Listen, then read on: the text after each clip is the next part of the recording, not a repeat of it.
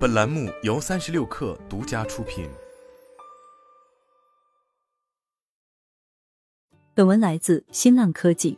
据报道，微软首席执行官萨蒂亚·纳德拉近期在接受采访时表示，关于对人工智能的担忧，整个社会必须团结起来，最大限度的利用这项技术带来的机会，并降低危险。纳德拉表示，我们肯定想要这项技术带来的利益，同时减少意想不到的后果。所需要的领导方式和各方的团结肯定会带来挑战，但这是必须去做的。自去年底 OpenAI 的聊天机器人 ChatGPT 发布并迅速火爆以来，生成式人工智能技术突然受到公众的关注。随后，立法者、意见领袖和技术人员一直在讨论如何对这项技术进行监管。围绕生成式人工智能技术的热潮，推动了谷歌和微软等大型科技公司之间的人工智能军备竞赛。其中后者也是 OpenAI 的长期合作伙伴。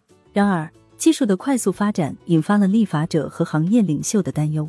例如，特斯拉首席执行官埃隆·马斯克今年三月就在一封公开信上签名，呼吁人工智能实验室暂停先进人工智能的开发。纳德拉在采访中说：“人工智能的发展速度很快，但人仍然是整个链路中不可缺少的一部分。”他表示：“我感觉人工智能正在快速发展。”但也是朝着正确的方向发展。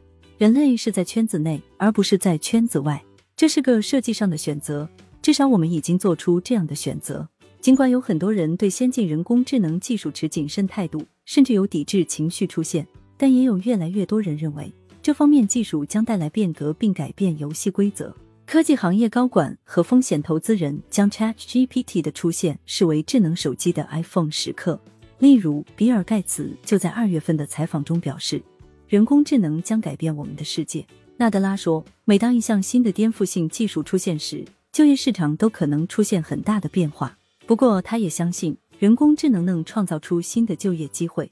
我的意思是，可能会出现十亿开发者。事实上，这个世界也需要十亿开发者。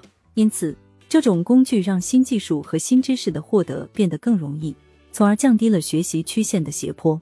纳德拉还表示，知识的获得变得更容易，也将对教育行业产生影响。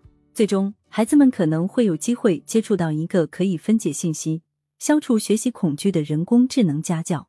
尽管批判性思维仍在在很大程度上由人类完成，但现在人类有机会利用到新的工具。他说：“乔布斯有一句非常好的名言，那就是计算机就像给头脑配备的自行车。现在我们进行了升级。”我们有了给头脑配备的蒸汽机。